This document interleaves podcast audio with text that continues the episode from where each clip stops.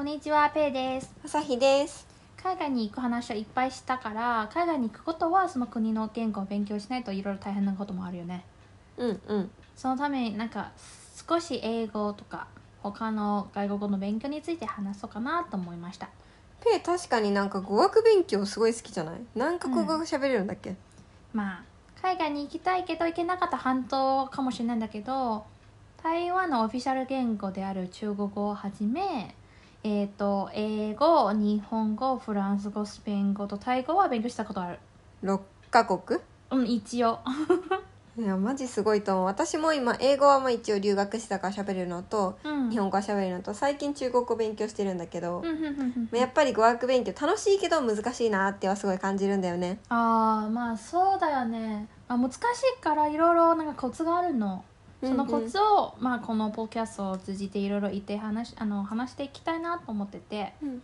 で今日はまずそのなんだろう。なぜ語学勉強をした方がいいとかなぜ語学勉強をおすすめするという理由を伝えたいなと思ってる。おぜひお願いします。まあさっきそのあの勉強の意味を知ることが大事ということもあったんで、ちゃんと自分の中で語学勉強のあの理由うんうん。を教えたいなと思っててで私はその語学勉強をずっとやってるのは楽しいのもあるんだけどそのコミュニケーション以外にもいろいろ役立ってるなと感じてるからだよ。うんまあそのよく海外に行かないなら外国語を勉強しなくてもいいじゃんとかなぜ外国語を勉強するのと聞かれるんだけど私語学勉強して一番良かったと思ったのはそれによって自分のこともそうだし自分の文化と国のことを客観的に見ることができることになります。うんうんうん。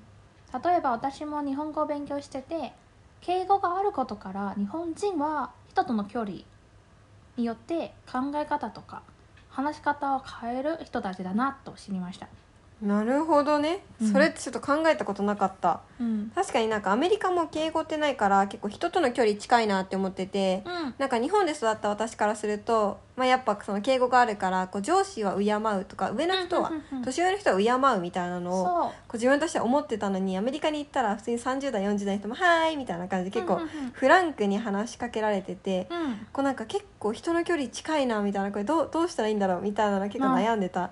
そうだよね。それかなんかこうい異文化すぎてこううんなんか最初理,、理解するのに結構苦しんだみたいなところはあってうん。でなんか他のあ前に授業でこうなんかアメリカ人は知らない人の犬とかを見かけてもなんか「うん。あーかわいい」とかって言って声かけたりとかするんだけど、うん。なんかスウェーデンとか北欧系の国って、うん。こうなんか可愛いって思っても絶対に声出さないみたいなうん声かけないみたいなこと言っていて、うん。なんか国によっても結構全然違う文化持ってるんだなって思ったんだよね。うん。でなんかそういう言語を勉強するっていうことの過程でなんかその文化の違いみたいなことも知ることで、この人たちってこういう理由でこういうふうな,、まあ、なんかさっきの言ってたようなこう敬語があるからこそ人との距離感をこういうふうに取ってるんだみたいなところの、うん。こうなんか違いを理解するっていうことができるのも醍醐味だなって思うよね。んんんうん。そう。例えばまあまた敬語の話に戻るんだけど、うん。中国の中に敬語がないからその人と人の距離感を意識したことがなかったなのだからその日本語を勉強することであなんか自分のところと違って海外の人たちはその人との距離によって話し方とか考え方を分別してるなっていうことが分かった。うんうんうん。でそれ以外にも例えばまあ言語の中にその人たちの考え方とか哲学みたいなものも入ってるんですよね。で私これちょっと難しい話になってるんだけどフランス語を勉強してて一番いいなと思ってる言葉があるんですよ。うん。まあ単語だけど、うん。その現在という単語はフランスでマントノンっていうことで。うんうん。マントロン。はい。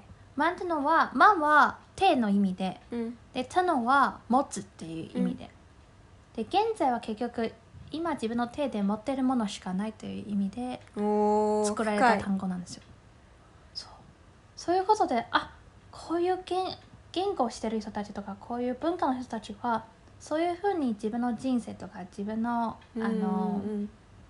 なんだろう考え方をなんか構築してるなっていうこともわかるし、なるほどね。うん、へえ面白いね。確かに、考えたことなかった。あとなんかあれだよね。中国語ってさすごいさ、時間がさ午前午後夜とかっていうんじゃなくて結構細かく分かれてなかったっけ？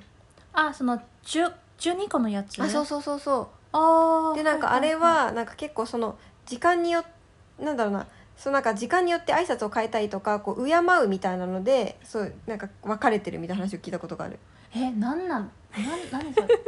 なんか占いの時に使うことはあるよ。あそうなんだ。うん、それは結局あの風水とかその生まれた時期によって運命、まあ、占占いになるほどね。使われてることは。はいはいはいはいはけいど、挨拶と関係ないかもしれないな。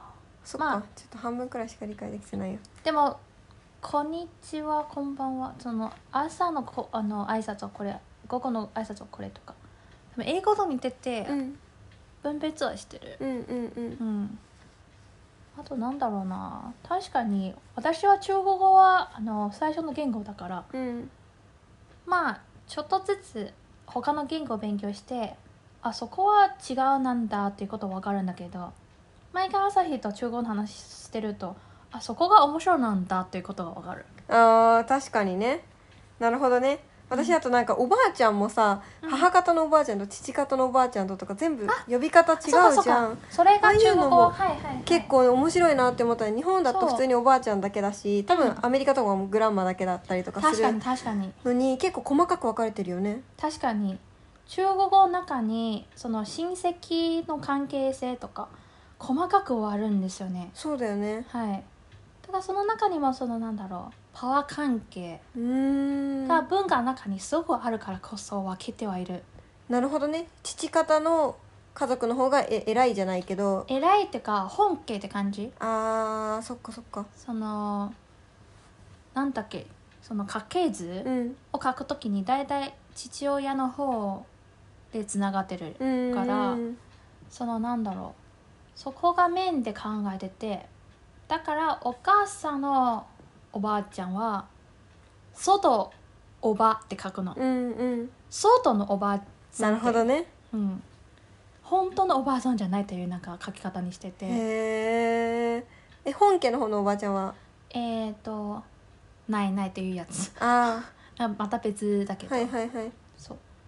で外のおばあさんはワイポーっていうやつなんだけど。そこはまたあの本家のおばあさんは特に意味がなかった、うん。なるほどね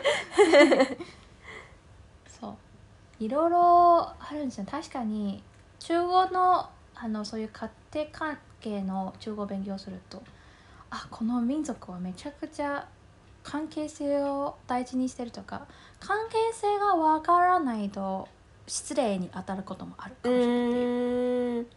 なるほど。うん。えでも初めてだったらさこの人が父方かどうかわかんないじゃん、そそういう時どうやってコミュニケーション取るの？えどういうこと？なんか家に遊びに行ってペイのおばあちゃんが例えばいたとしてでもこのおばあちゃんがうん。どっちのおばあちゃんだかわかんないじゃん。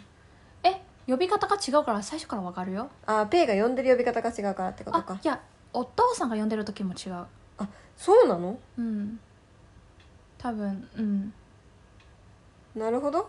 いろいろそういろいろわかるの。あのヒントがあるから。あーじゃあなんか普通に遊びに行ってもあこの人はきっと父方のおばあちゃんなんだってすぐにまあわかるんだ。そうへえなるほどね。